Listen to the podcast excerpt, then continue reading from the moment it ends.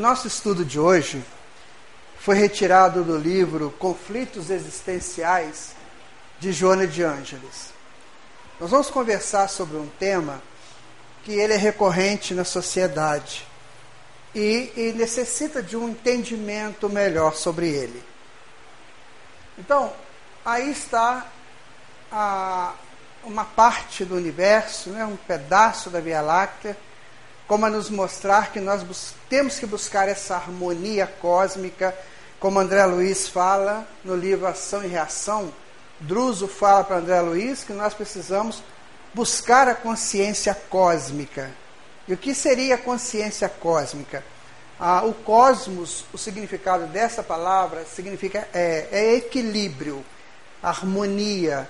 Então, temos que buscar essa harmonia, esse equilíbrio, mesmo ou muito embora os dias atuais não são muito favoráveis.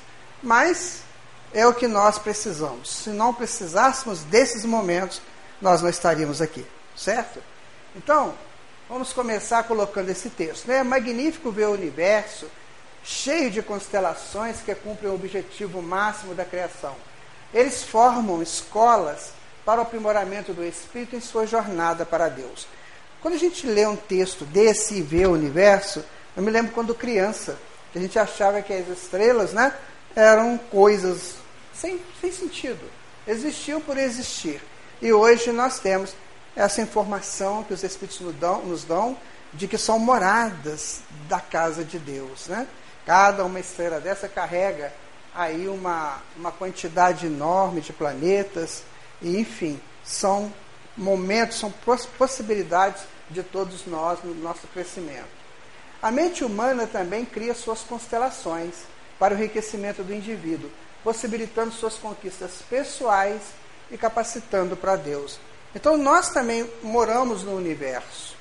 E a nossa mente, as nossas mentes, elas criam essas constelações, que podem ser constelações magníficas como também podem ser constelações perigosas, onde o, os redemoinhos da, da, do mal, enfim, do, do, dos atributos negativos do espírito possam ali se consolidarem. Então, é, a mente, contudo, cria as constelações de acordo com os atos e comportamentos dos indivíduos. Muitas vezes, por invigilância, as constelações criadas pela mente são aquelas que conduzem a pessoa ao medo a insegurança, a baixa estima, estimulando seus instintos de defesa, conduzindo a estados de raiva num processo de destruir para não ser destruído, dificultando seu caminho para Deus. Nós vamos falar sobre a raiva. Não é? A raiva ela é uma expressão de um sentimento humano. O sentimento se consolida pela prática das emoções. Então, quanto mais eu pratico um tipo, nível de emoção, eu consolido um tipo de sentimento correlato àquela emoção. De maneira que quando eu vivo aquela emoção, me remonta ao sentimento que eu, que eu criei dentro daquele processo. Então nós vamos entender por que, que existe esse sentimento em todos nós. Dificilmente nós encontramos um espírito que aqui encarnado que não tenha um pouco desse sentimento de raiva, que ele exterioriza das maneiras mais diferentes. Né? Se a pessoa já tiver um pouco mais de controle emocional, ele vai trabalhar um pouquinho melhor essa expressão da raiva que ele traz. E nós vamos também entender por que, que nós trazemos esse sentimento tão profundo em cada um de nós. Né? Então, sentimento de desajuste da emotividade que merece contínua vigilância a fim de que não se transforme em uma segunda natureza na conduta do indivíduo. Então há pessoas que têm estado normal e estado de raiva. Então está tudo muito bem, está ótimo. Complicou um pouquinho, vem a raiva. Vem a expressão da raiva. Entendendo que essa raiva tem gradações. Né? Tem a raiva que você controla e a raiva que parte para a violência, ou verbal, ou física, enfim. Então, a raiva ela ainda é íncita em cada um de nós. Né? Esse é um texto da Joana de Ângeles e é, é, é onde nós vamos basear. Então nós temos o self e o ego. O ego se divide em dois, ego superior e ego inferior, né? segundo os conceitos da psicologia atual. Né? Então aí nós estamos vendo o que seria um ego inferior. Ele é cheio de problemas, é obscuro, ele está sempre inseguro, está sempre revoltado, é rebelde.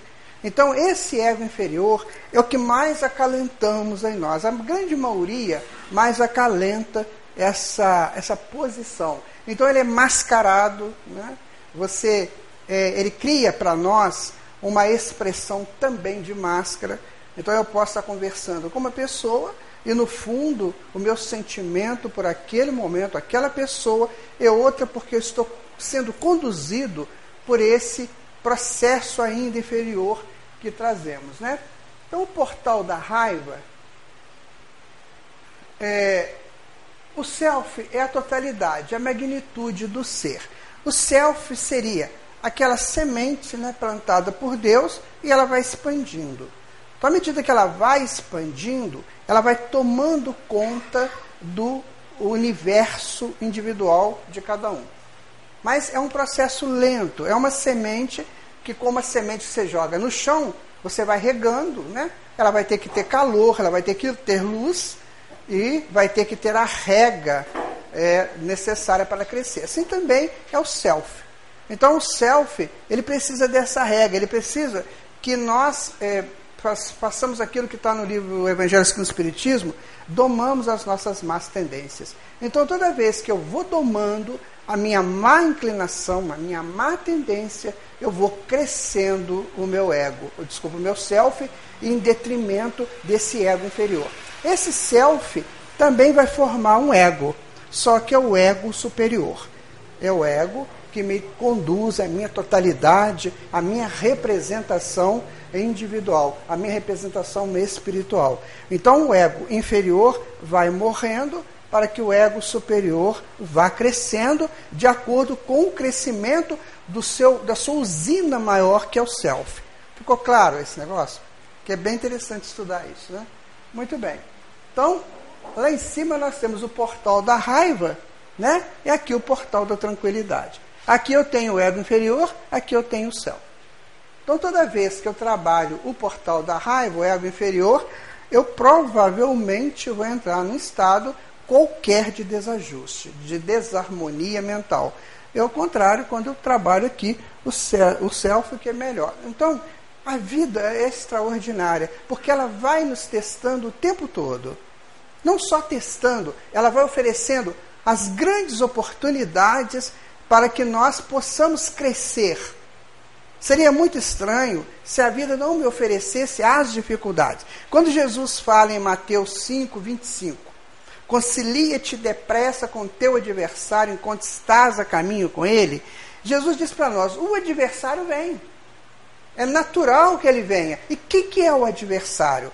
Será que o adversário é o outro, a outra? Não, o adversário pode ser a circunstância. Então eu posso estar numa circunstância que eu não esteja gostando. Por exemplo, eu posso estar fazendo um trabalho que eu não gosto de fazer. Eu posso estar convivendo num ambiente que eu não gosto de conviver. Então eu tenho que conciliar dentro daquilo para que eu não perca aquela oportunidade do crescimento, para que eu possa expandir o meu self. Né? Então o termo raiva deriva do latim rabere, que significa fúria ou delírio. Então quando eu estou raivoso, eu estou no processo de delírio. Nós temos hoje, através dos grandes estudos, né? Stanislav Grof, por exemplo, que é um psicólogo transcendental da atualidade, mora nos Estados Unidos. Nós temos o trabalho da Joana de Anjos, quando, quando, quando eles trabalham essa questão da consciência. Então, eles colocam a consciência como cinco níveis de consciência. Num primeiro nível, a consciência está adormecida. Então, ela dorme e nem sonha. É que muitas vezes a gente vê pessoas aí meio zumbis na rua, né? Depois, essa consciência já tem, começa a ter sonhos, já está dormindo ainda. Então, são aquelas pessoas idealistas que sonham com tudo, aqueles delírios, né, que não vão acontecer nada. Depois, ela já começa a despertar. Aí ela já começa a acordar, já começa a olhar uma coisa, outra, até que no quarto e quinto níveis ela vai fazer o seu despertamento, chegando ao quinto nível, ela está completamente desperta. Então nós temos que passar por esses processos, porque não se sai, a natureza não dá saltos. Eu não saio de uma posição e vou para outra posição num arrobo qualquer. Eu tenho que passar por escalas. Então, no momento em que eu deixei a irracionalidade, eu tive que me acostumar com a racionalidade plena. Porque senão eu estaria, é, eu poderia me perder no processo da racionalidade. Por isso que nós usamos da mitologia, por isso que a espiritualidade trabalhou lendas e trabalhou símbolos. O que, o que é a mitologia? A mitologia é a anticâmara da ética, da estética, da moral, do belo, do equilíbrio, da harmonia, que não era possível falar aquilo com as pessoas que estavam recém-saídas da irracionalidade. Então usou-se da mitologia. Quando nós lemos hoje uma lenda, por exemplo, de Perseu e Medusa, de de Tristão e Isolda, que são é, arquétipos que são trabalhados, onde o herói, onde o amor, onde o, o vilão vai sendo vencido. Né? Por quê? Porque nós tivemos que acostumar gradativamente com o status de, de consciência desperta. Né? Então, é preciso que a gente tome cuidado, porque às vezes nós já vencemos uma etapa, mas não nos desligamos das faixas inferiores daquela etapa. Foi bom naquela época, hoje não é mais. Né? É, entre os gregos era chamada de lissa, olita, loucura, demência. Também a palavra vírus deriva dessa doença, significando veneno no latim. Então a pessoa raivosa está destilando veneno, segundo a concepção é, antiga desse, desse termo. É como se fosse isso aí. Né? É a mente jogando tempestades, raios, dentro da consciência, dentro do status espiritual de todos nós. Quando nós estamos raivosos, acontece esse turbilhão dentro da gente, onde tira de nós a condição de um raciocínio, tira de nós a condição é, é, do julgamento lógico, do raciocínio lógico, porque nós perdemos o contato com a harmonia. Então, a cólera é tempestade magnética no mundo da alma. Qualquer palavra que arremessamos no momento da cólera é semelhante ao raio fulminatório que ninguém sabe onde vai cair. Né? Por isso, esse é de por isso é que Chico Xavier aconselhava a bendita água da paz. Né? Porque enquanto você está tomando a água, você está pensando. Você tá, né? Porque muitas vezes as pessoas nos agridem até por um benefício da espiritualidade. Sabe? Emmanuel fala uma coisa que eu, eu conheci isso quando eu vim para o Espiritismo. Né? Ele fala assim: os nossos agressores são doentes ou dementados. Nossa, quando ele falou isso, eu falei, que bom, que agora eu sei quem é o meu agressor. Ainda tem mais uma outra coisa séria para ser considerada: é o seguinte, quando alguém fala mal de mim, é porque, na verdade, eu refleti nele o meu erro. Assim, quando eu vejo um erro no outro, na verdade, o erro está em mim. Porque eu consegui enxergar o erro do outro. Isso é complexo. Então, por exemplo, se é, eu vejo um, um, erro em você, né, eu acho que você é muito chata, na verdade, quem é chato sou eu. Por quê? Porque você refletiu a minha identidade espiritual. Então, quando a gente fala acha um defeito no outro, Tome cuidado, não fale, porque o defeito é seu. O psicólogo vai entender desta maneira, né? Então é preciso que a gente tome cuidado. Tem pessoas que adoram ficar falando mal dos outros, né? Está falando mal dele mesmo. É o espelho, né? Hoje a gente estuda de maneira grandiosíssima através da física quântica essa relação do eu e do outro. Quer dizer, eu vivo dentro de mim, eu não vivo nunca fora de mim. Então eu estou exteriorizando o tempo todo o que eu sou. Né? Bem interessante isso aí. Mas é assunto para uma outra etapa. Né? Origem dos sentimentos da raiva. Primeira origem da raiva, qual que seria? Natureza espiritual originária em existência pregressa do espírito, quando mais soberbo e primário imposto onde se encontrava, desenvolvendo sentimentos de opressão e de desrespeito aos direitos alheios, sempre desconsiderados. No passado, é, não tão distante assim, nós tínhamos o nosso interesse. E por aquele interesse a gente matava, a gente agredia, a gente fazia misérias. Né? Na questão 892, 895 do Livro dos Espíritos, ela é assustadora. Eu digo para vocês que quando eu li aquilo, eu quase desanimei de evoluir. Quase que eu pedi a Deus para ficar quietinho onde eu estou. Ah, não, não quero, eu quero ficar como homem, porque a questão é complicada. Allan Kardec faz o seguinte questionamento. Ele fala assim, ou a versão não foi 895 ou 892, tá? Por favor, eu não sei direito se é uma ou outra. Eu já, já errei nisso uma vez, então é uma das duas. Então ele, Kardec pergunta assim: olha só. Depois que o espírito vence todas as suas más inclinações, depois que ele não tem mais nenhum vício para recuperar, para resolver isso, ele está livre? Aí você fala, claro, né? Os espíritos, não. Não, não está. Aí explica por quê. Porque falta vencer o interesse pessoal. Ou seja, o interesse pessoal é uma coisa séria. Isso só vai rolar de nós, olha, lá pelos anjos puros, né, os espíritos puros, que a gente vai deixar essas coisas para trás. Então eu me lembrei daquele dia que, que a André Luiz estava na praça de nosso lar e passou um clarão, né? Aí ele pergunta assim, que é isso? Aí o Lisas disse para ele assim, é um espírito que está aí, né? Um espírito que está aí trabalhando e tal. Ele falou, esse aí não reencarna não, né? O Liso falou assim, coitado, está cheio de defeito ainda. E o espírito é um clarão. Então, olha o que, que nós temos de interesse pessoal. Praticamente tudo nós fazemos por interesse. Né? Praticamente. Dificilmente você faz uma coisa que não seja com uma segunda intenção. Dificilmente. Né? Então, isso é uma natureza, faz parte da natureza e aqui ele coloca. Né? E o segundo origem, né? É a procedência atual, quando fatores temperamentais, educacionais, socioeconômicos empurram o indivíduo à situação penosa geradora de conflitos. É quando ele não, não suporta a, a, proposta reencarnatória dele. Então ele teve a proposta reencarnatória de, de viver numa fase, um, um processo qualquer, que esse processo iria exigir dele, ou está exigindo dele, uma temperança de nível 8, por exemplo. Ele não concorda.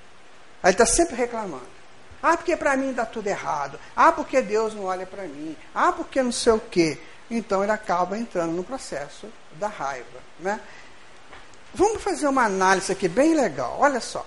Vamos imaginar um leão correndo atrás de uma lebre lá nos campos, nas campinas, para o seu almoço daquele dia. Então, quando o leão vê a bichinha lá, ele fala assim: negócio é o seguinte, eu tenho que me potencializar né, para pegar, senão não pego. Então ele deve ter um, um, trabalho dentro dele lá, que ele se potencializa e vai, e vai com toda a força. E quando ele pega, ele junta, agarra e começa a fazer o seu processo é, de, de, de, de abater aquela, aquela presa. Então aquilo para ele, parece que ele estava com raiva. Parece que ele estava, não sei se vocês já observaram, às vezes tem documentários, eu gosto de ver, para analisar o processo do predador com a presa. Primeiro, a presa nunca chora ou reclama depois que ela é pega. Nunca. Ela, se, ela tenta se defender. Não conseguiu, ela se entrega na boa. E eu ficava assim, por quê? Aí eu vi uma vez uma experiência que fizeram com a Jararacuçu. Puseram a Jararacuçu lá no, cercado. Achei até chato aquilo, mas era uma experiência científica.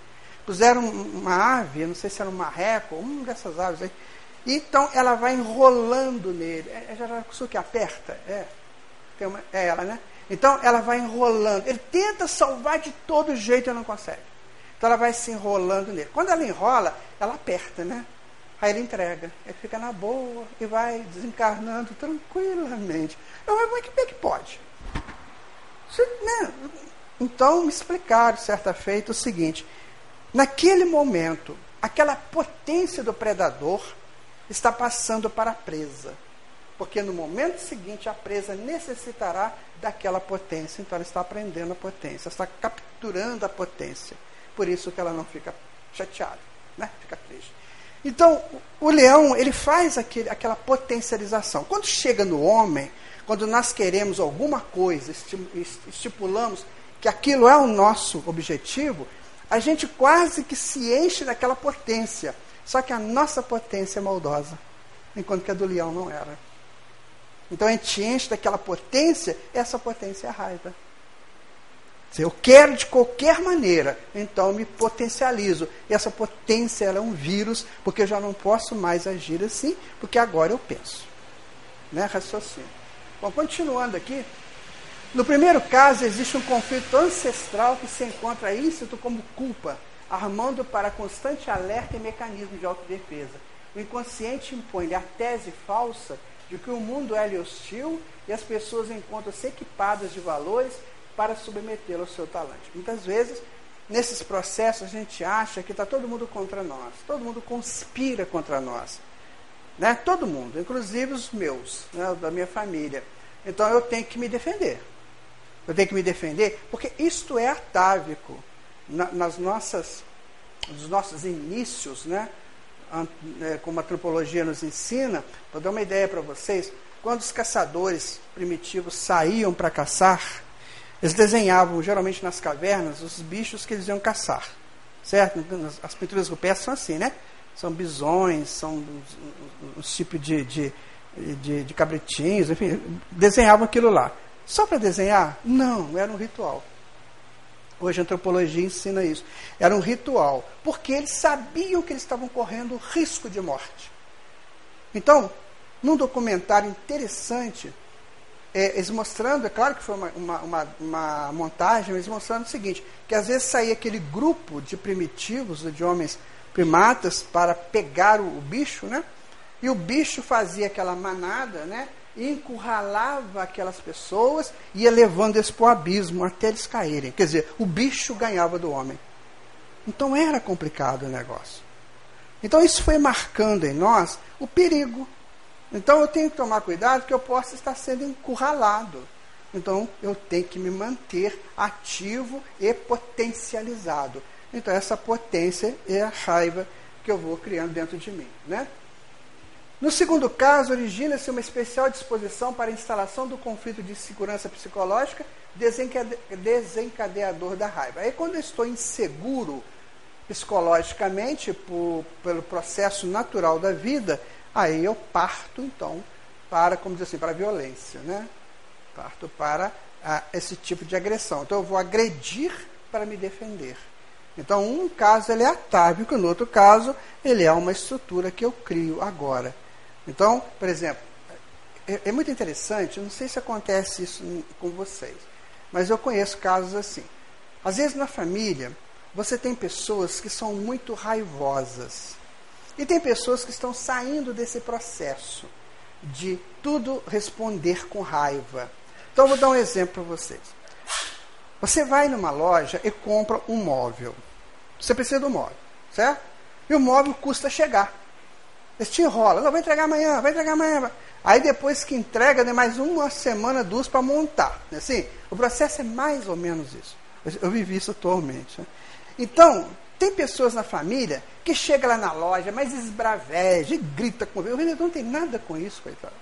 Mas chega lá, faz a maior bagunça, a maior confusão, aquele negócio todo. Aí tem aquele que fica mais ou menos responsável para resolver isso. Aí aquele que fica responsável vai também lá esbravejar com, com o vendedor. Mas chega lá e não tem potência para isso. Ele chega lá e quer brigar com o vendedor, o vendedor olha para ele e fala assim, não tenho nada com isso. Aí ele fica meio assim e tal, quer dizer, ele vence e o outro não vence. Isso acontece nas nossas casas. Eu tive um problema agora com a Sky, nós colocamos um terceiro ponto lá em casa, ela demorou um mês para liberar o meu ponto. Eu ligava todo santo dia para lá. Eu queria ficar com raiva deles, não conseguia.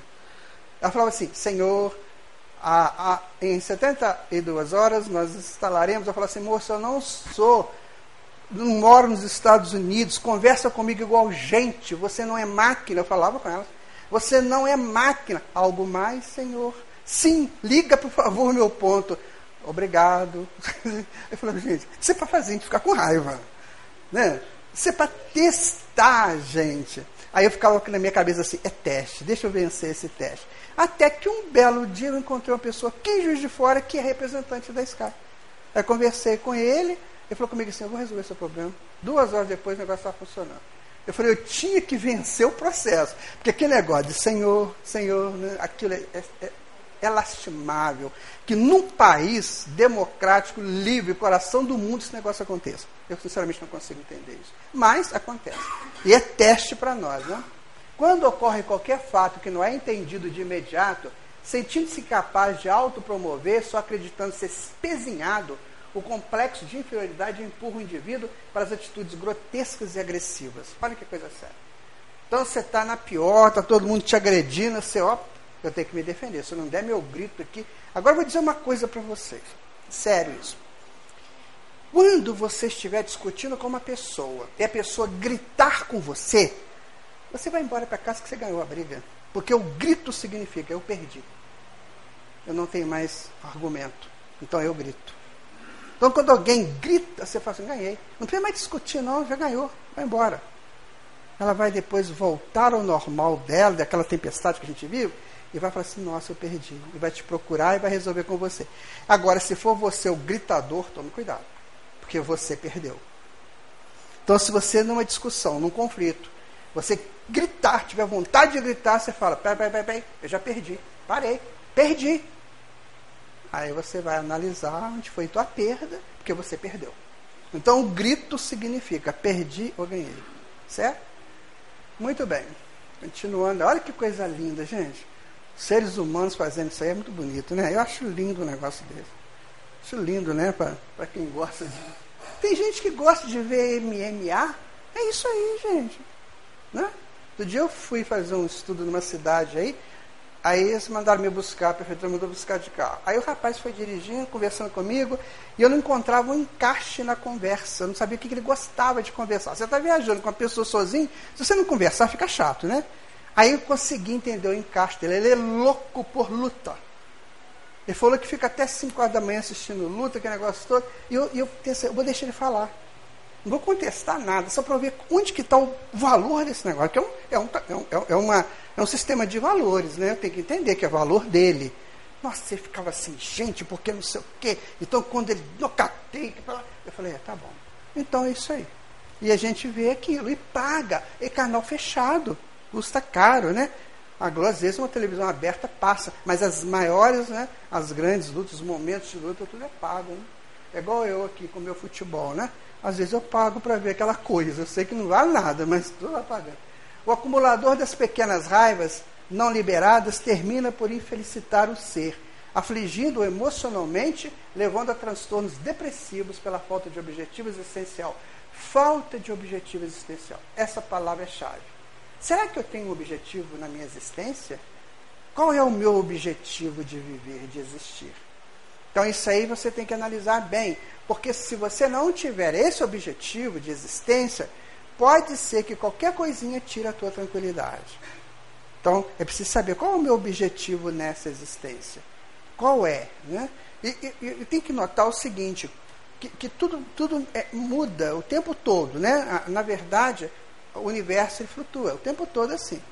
Né? Então tudo muda. Então eu posso, por exemplo, é, vou, vou, dar um exemplo. Quando eu tinha 20 anos, menos que isso, uns 18 anos, o meu objetivo era ser jornalista, repórter esportivo. Eu queria isso, de qualquer maneira. E eu me preparei para trabalhar na Copa do Mundo de 78 na Argentina. Me preparei mesmo. Eu, fui, eu ia para o jornal, ficava fazendo scout. Hoje o scout é feito, né? Tudo eletronicamente, na hora ela, ela escrevia tudo. Tudo na mão, sabe? Era um negócio sério. Eu ficava fazendo scout, ficava me preparando para ser. A vida me disse assim, amigo, não. Perdi por um ponto o vestibular, gente. Aí eu falei assim, a vida falou, não é isso não. Aí me botou a trabalhar numa outra coisa que eu não estava afim. Depois me entregaram nas mãos um trabalho imenso, gigantesco que eu não queria fazer. Mas me colocaram na mão. Teatro, eu não queria fazer aquilo. Foram 35 anos viajando pelo Brasil fazendo teatro. Aí quando estava tudo consolidado, aquela coisa tranquila, falaram comigo assim, agora acabou o teatro. Eu falei, o quê? É, acabou. Não tem mais teatro. E não consegui mais escrever uma peça. Coisa que eu fazia em, uma, duas horas, escrever uma peça, não consegui mais. E aí fui escrever outras coisas, né? escrever livros. Então você tem que ver qual é o seu objetivo, o que, que a vida te encaminha para você crescer dentro do seu processo. Sabe? Muitas vezes a gente fica agarrado. Então vamos supor, Quando o Candito, que é o mentor, falou comigo assim, acabou o teatro, eu podia brigar com ele. Porque eu brigava com o Candito, tadinho, não sei, não sei porque ele gostava de mim, eu brigava a beça com ele. Você não tem esse direito de fazer isso comigo? Aí ele falou comigo assim, acabou, meu irmão, acabou. Não tem mais, acabou, não insista. E se eu ficasse nervoso, aborrecido, chateado, eu não poderia ter feito o trabalho que eu fiz na frente.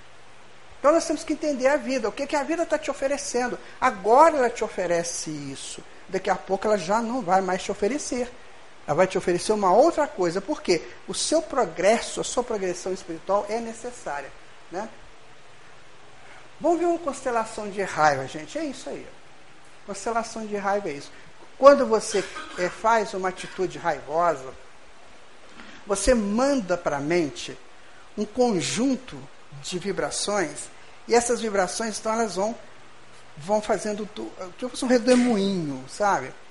E aí, essas vibrações, elas vão chamando outras para se compensar. Então, por exemplo, eu fiz uma tomei uma atitude raivosa hoje. Então, eu mandei um conjunto vibratório de vibrações para minha mente. Aí, esse conjunto, uma vez estabelecido, ele vai ficar pedindo compensações. André Luiz trabalha isso no livro dos Domínios da Mediunidade. Né? Ele vai pedir compensação. E aí a compensação é faz de novo. Aí você faz de novo. Aí vai criando essa constelação. Então, quando eu faço uma coisa boa, é legal para o espírito, é o contrário. Ela não cria essa constelação desse jeito. Ela vai criar aquela constelação harmoniosa que vai expandir o céu.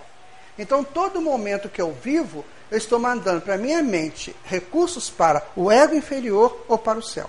Isso a todo instante. Não tem um momento que eu viva que eu não esteja mandando recursos para as minhas constelações. Então, qual constelação que eu estou é, favorecendo? Aí fica essa coisa aí. Depois que se estabelece, tem que sair. Né? Se não sair por bem, sai por mal. Se não sair pela sua adequação a uma nova proposta de vida por você, como se fala assim, por amor, né? Aí vem pela enfermidade, não tem jeito. A enfermidade então vem, o corpo físico, o corpo mental absorve esse processo, né? Então a pessoa pode se enfermar física ou psicologicamente ou espiritualmente. Porque ele criou essa constelação danosa para ele, né? Tem uns apontamentos aqui interessantes. Olha, a incidência da raiva é perfeitamente normal tornando-se grave a não capacidade de administrá-lo. É bom quando eu reajo a alguma coisa. Então, por exemplo, é, se alguém fala mal da minha mãe, por exemplo, eu vou reagir. Claro, eu amo a minha mãe. Não fala mal da minha mãe, não. Um dia desse eu vi um cobrador falando. Eu peguei na goela dele, apertei, apertei, quase que eu matei ele. Né? Porque falou mal da mãe dele. Né? E aí você tem aquela raiva, aquele instante, mas tem que ser dominado isso. Né? Tem, que, tem que ser dominado, porque senão vira uma ação negativa. Então, quando você domina, você ganha. Você, então, venceu aquele processo, expande seu self. Então, nós somos artífices da nossa evolução. Meus espíritos falam isso o tempo todo. Outro apontamento aqui é o ego ferido precipita o indivíduo a posturas inadequadas de que se arrependerá de imediato ou muito mais tarde. Já, vocês já passaram pela experiência de falar uma palavra, uma bobagem, e querer correr atrás para corrigir? Isso é terrível. Quando você fala uma coisa e depois, nossa, e agora eu tenho que resolver esse negócio. Então você tem que correr na hora que você falou, porque se passar um pouquinho, vai criando barreiras, né? E aí você fica mais difícil. Sabe? E tem pessoas que orgulhosas, né? Não, eu não faço isso, eu não peço perdão. Isso está acontecendo comigo. Um dia desse eu conversando com uma pessoa que eu considero amiga, e ela estava discutindo um assunto comigo, que eu não estava concordando com ela, e ela estava querendo se impor muito.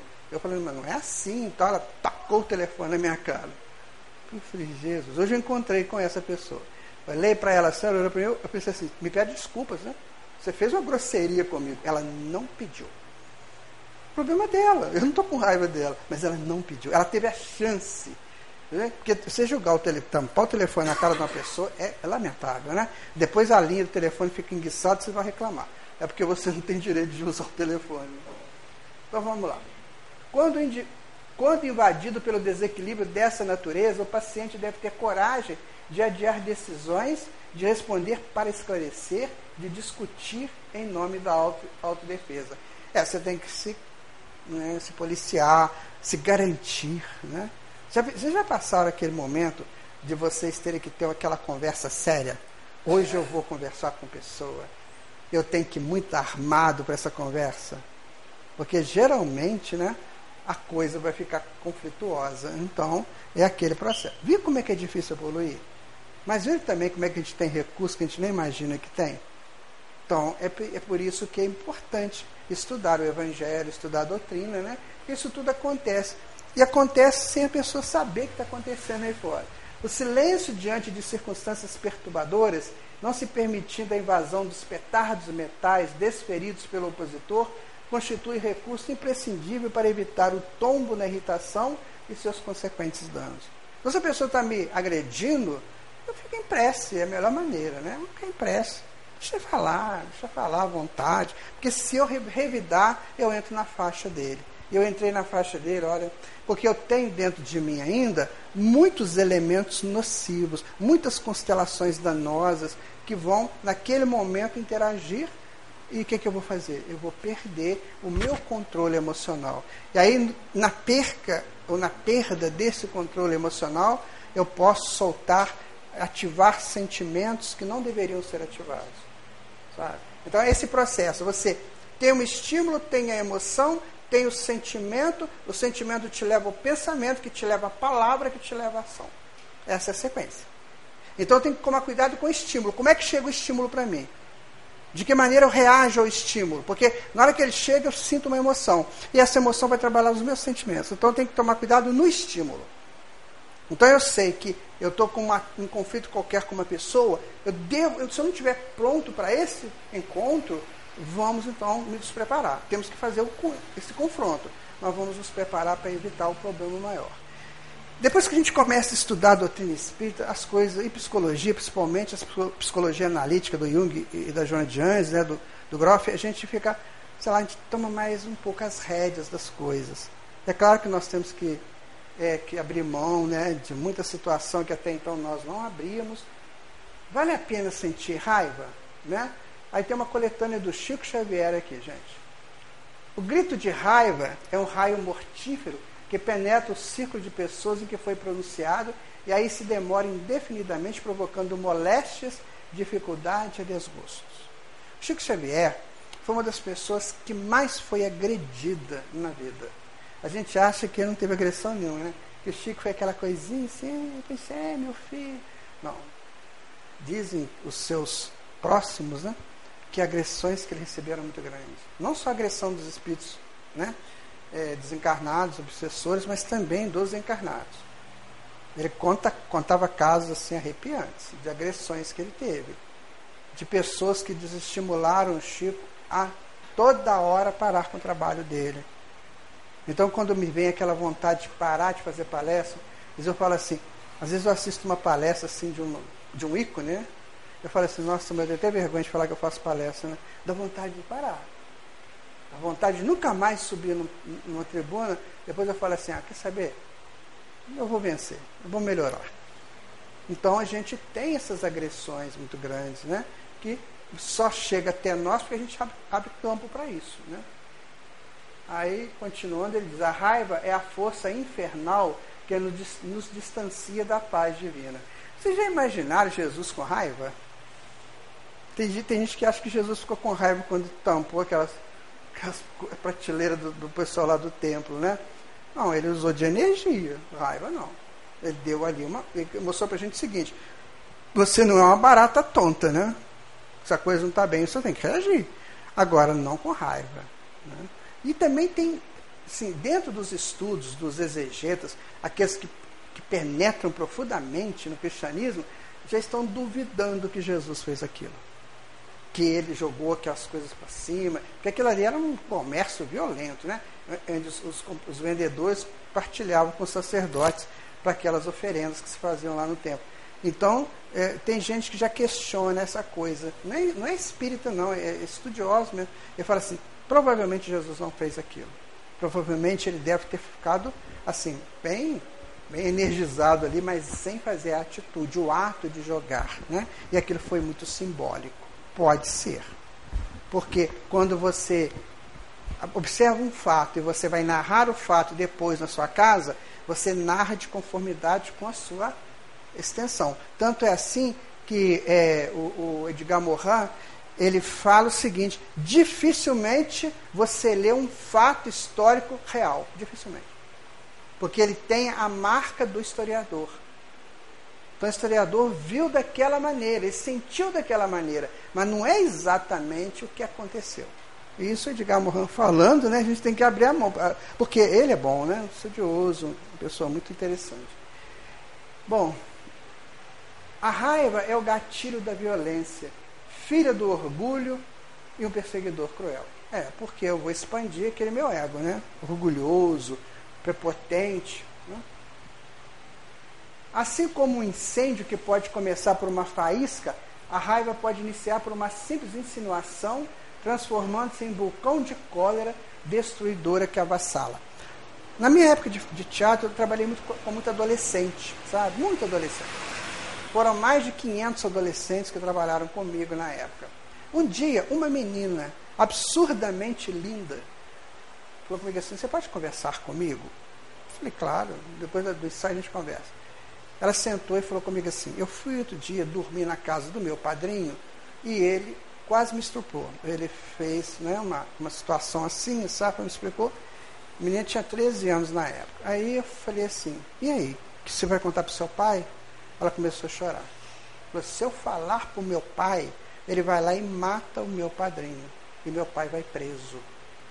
Então, olha a reação desse pai. Né? Então, uma reação raivosa que impediu dele proteger a filha. Vê que coisa séria. Né? Então, tem pai que fala assim: se tocar na minha filha, eu mato. Às vezes tocam e a filha não pode dizer, porque ele vai dar um ataque de cólera. Então, esse, caso eu nunca esqueci. Já tem, já tem anos, essa menina hoje é casada, é mãe e tal. Mas já tem muito, assim, a gente observa que muitas vezes nós impedimos até de ajudar aqueles que estão próximos de nós. Não é verdade? Então eu falei com ela assim, evito de ir lá, não, não vou lá mais não. Só que a minha avó descobriu. Porque eu estava muito triste outro dia na, lá na casa dela, ela foi ao Rio, a avó dela morava lá, e a minha avó descobriu e quer falar com meu pai, o que é que eu faço? Olha só. É, nesse caso, a gente fazia teatro e era consultor também, né? Da meninada toda. Muito bem. Continuando aqui. Há indivíduos especialmente dotados da, da facilidade de enraivecer-se, com forte tendência para a depressão, o medo a incapacidade de suportar desafios e dificuldades mentais.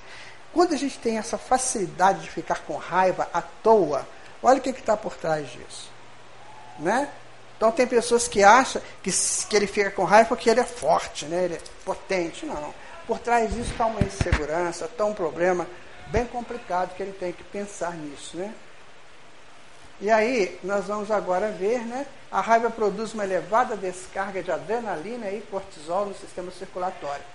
Vamos pegar só essa parte. A adrenalina, quando você joga demais adrenalina no seu organismo, ela tem uma função boa, né? uma função de reação. Mas se você joga por demais sempre, ela vai ter um efeito é, bastante complicado. Ela vai trabalhar, a, ela vai prejudicar o sistema nervoso, o sistema imunológico, ela vai prejudicar o sistema nervoso. Então a adrenalina é no ponto certo. Então toda hora você fica com raiva, toda hora você joga adrenalina, toda hora adrenalina é como se você estivesse tomando, tomando remédio faixa preta o tempo todo né? É uma forma de enfraquecimento orgânico, certo? Então, muito importante considerar o seguinte: a raiva tem origens em pequenas frustrações e contínuas castrações psicológicas, muitas vezes iniciadas na família, quando pais rigorosos, imprudentes, violentos e injustos assumem posturas coercitivas em relação aos filhos. Às vezes o pai chega para o filho e impõe uma coisa e não explica por quê. Na minha época de criança, isso acontecia. Né? Os pais, amigos, falavam e não vai falar nada não, que ficava ruim. Se você apanhasse na rua, chegava em casa era outro couro. Porque eles te batiam. E batiam feio. Então isso gerava pessoas psicologicamente complicadas. Então hoje a, a, a psicologia nos, nos, nos convida, assim, aliás, não precisa ser psicologia não, os nossos filhos de hoje você fala um não para o menino ou a menina de hoje, eu te falo assim: não não é resposta. Me explica por quê. As minhas já estão te exigindo isso. Eu tenho um filho de 12 anos ainda, né? Eu já tenho filho de quase 40 e tenho um de 12. Então esse de 12 né, é muito, muito ligado comigo, né? Então quando eu falava com ele assim, não, Felipe, isso não, não não é resposta. Me explica por que não. Então é, é exatamente essa questão. Eles já estão cobrando. Quer dizer, nós não amadurecemos, eles estão nos amadurecendo. E não faça essa coerção, né? Que às vezes você está colocando esses seus conflitos, né? Esse negócio de exigir silêncio, respeito. Olha quem está falando é teu pai, isso ok. A gente põe o dedão assim, né? É teu pai que está te falando, olha o que você está fazendo. Isso já não funciona mais, né? São espíritos mais capacitados para uma, um diálogo. Então vamos conversar com eles para evitar que lá na frente isso possa ser prejudicial a eles. Né? Filhos castrados acumulam estados de amargura por falta de oportunidade de defesa ou justificação que se convertem em revolta surda, explodindo indevidamente quando já se faz uma carga muito pesada na conduta. É, um dia o Felipe fez um negócio absurdamente chato, estranho. Peguei, sentei com ele assim, cara, me fala aí, por que, que você fez isso? Qual, qual foi o motivo? Aí foi colocando as razões dele. Sabe quem estava com a razão? Eu estava entendendo que ele estava com a razão. Eu só não falei para ele que estava com a razão, né? só não podia ser pior. Mas eu falei assim, tá bom, você não faz da outra vez, você não faz mais isso. Pega um outro caminho, né? Então, tem hora que eles tomam atitudes, na escola, por exemplo, né? Teve um dia desse que estavam os meninos brincando lá com o negócio do copo, né? Conversar com os espíritos através do copo, vocês conhecem isso, né? E aí ele chegou e falou, gente, não brinquem com isso, que isso é muito sério. Não brinquem com isso. E naquele processo, uma, uma menina desmaiou. Aí, como, quando ele estava falando, a, a, a coordenadora chegou. E com todo respeito às coordenadoras, nós tínhamos que estudar Espiritismo, porque elas estão lidando com espíritos. Né? Então ela chegou lá e achou que era ele que estava provocando o é, desfalecimento da menina. E para ele explicar, não, pelo contrário, eu estou falando para ela, agora só que uma menina de 12 anos vai conversar com uma coordenadora, ele tem respeito, ele não vai encarar a coordenadora. Aí a coordenadora põe o dedo, você vai ficar suspenso da aula. Aí eu falei para ela assim, ainda bem, Felipe, que ela não te colocou, senão eu ia lá dar uma aula de espiritismo para ela. Né? Então é preciso tomar cuidado. Porque tem coisas que nós adultos não sabemos tudo. Então, se a gente está numa situação complexa com os nossos filhos, vamos procurar um entendimento maior antes da coerção, antes dessa, dessa forma perigosa de educar, né? que pode criar um trauma aí. Né? Então, os efeitos negativos dessas posturas, olha que interessante, aí, que lindo, né? Acidentes automobilísticos, né? São, em grande número, resultados da raiva mal contida. Isso são estatísticas, tá, gente? Olha aí, brigas, aí. Conversa, né? No esporte, na política, na religião, na arte, participando, acompanhando, não admite a vitória do outro, a quem considera adversário, sendo eles apenas competidores, né? muito comum, às vezes, no, jogo de futebol, no, jogo de basquete, de vôlei, né? no final, acabar para a briga. Não, ali dizem que as, as Olimpíadas do futuro do, do, do, mundo regenerado vão acontecer Olimpíadas. Mas vai ser o contrário. O vencedor vai ser chamado para ensinar como vence. Vai ser bem diferente a coisa. Né? É mais ou menos igual os índios faziam, né? Eles pegavam o guerreiro mais forte que eles capturavam e comiam a carne dele para ficar forte, igual o guerreiro. Você sabe disso, né? Na família e na sociedade, você sabe que quando os portugueses matavam os índios e deixavam lá, os índios falavam assim, mas que desperdício, vai deixar essa carne toda. Vocês lêem essa história do Brasil, é bem engraçado. Na família e na sociedade costumam não admitir a superioridade do outro e se lançam feito loucos na tentativa de atenuar-nos as presenças. Isso aí acontece ainda, né? Olha só que lindo, gente. Né? Muitas vezes uma pessoa suicida e o que fica, fica morrendo de raiva dele porque suicidou. Sabe? Ou que suicida vai com uma raiva danada porque o que ficou não está nem ligando pelo suicídio dele. Isso tudo acontece. Né? A sociedade, quando coloca isso, ela não estabelece esse muro do desencargo, o muro da morte. Ela trabalha num campo de dimensões. Então, isso pode acontecer. Né? A pessoa pode, às vezes, a suicidar para chamar atenção, tem esses casos. E não chama atenção de ninguém. Às vezes o outro, a outra já está doido para ele morrer mesmo, para arrumar outra pessoa, né? e não vai dar a menor ideia e fica a pessoa com raiva até lá no mundo espiritual. Né?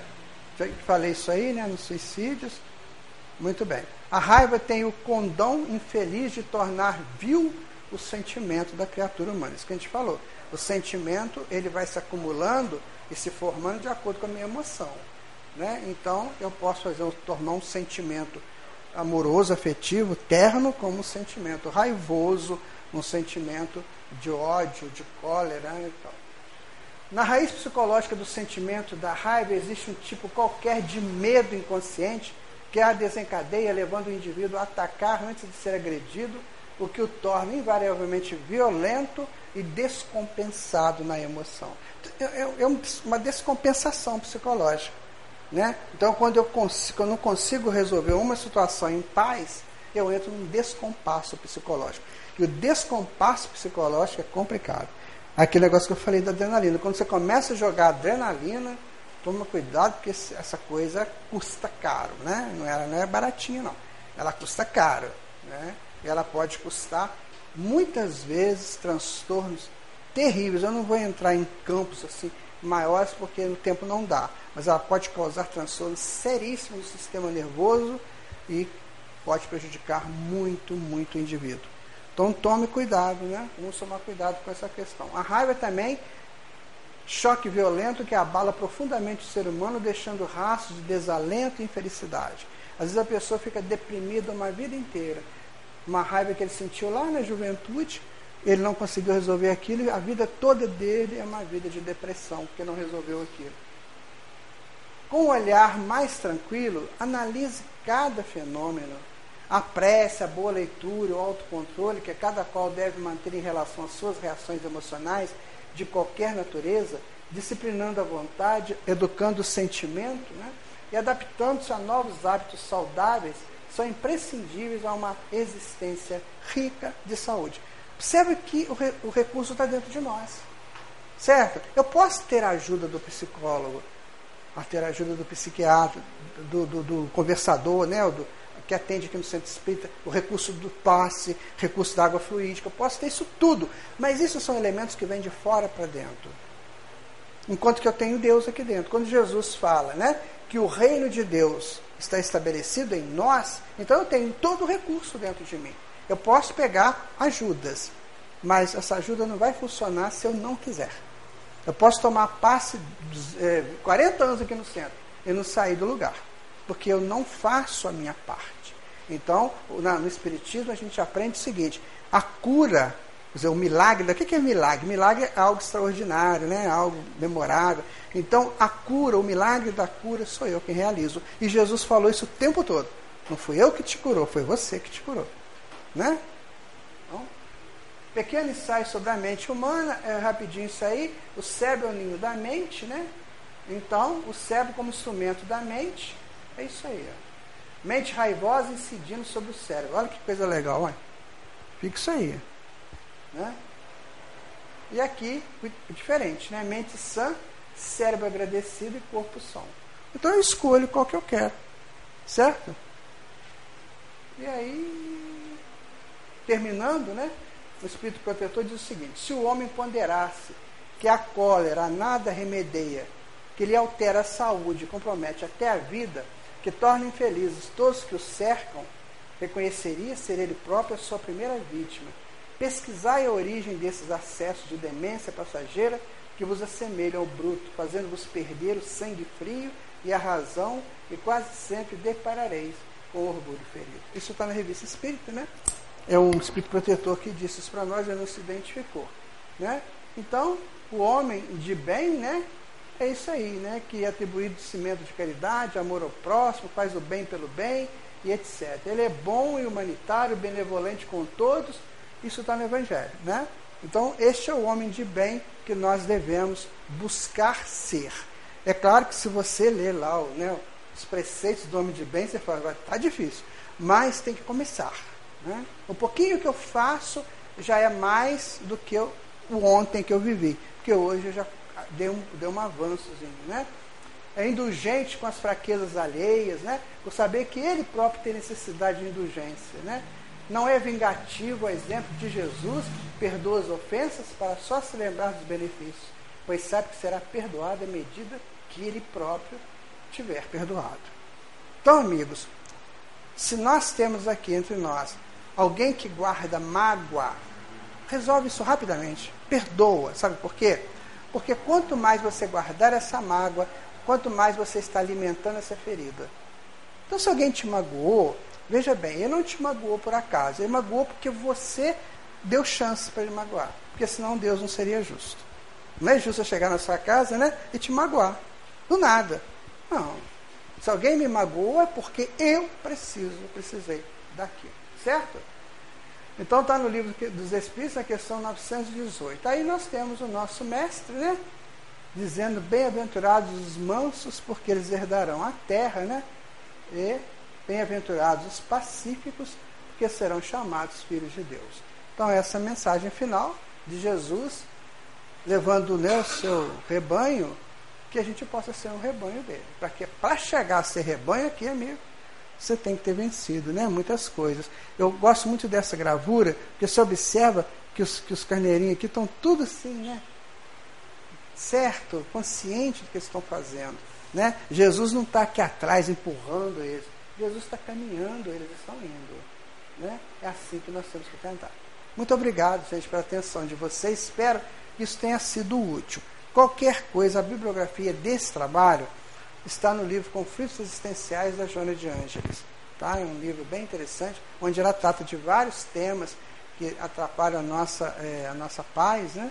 como raiva, como medo, como é, desentendimentos, enfim, como drogas. Né? Então, é um livro bem interessante que a gente deveria comprar. Agora ele estava esgotado, agora já está de novo reeditado. Vale a pena ter esse livro para a gente poder se abastecer de boas informações.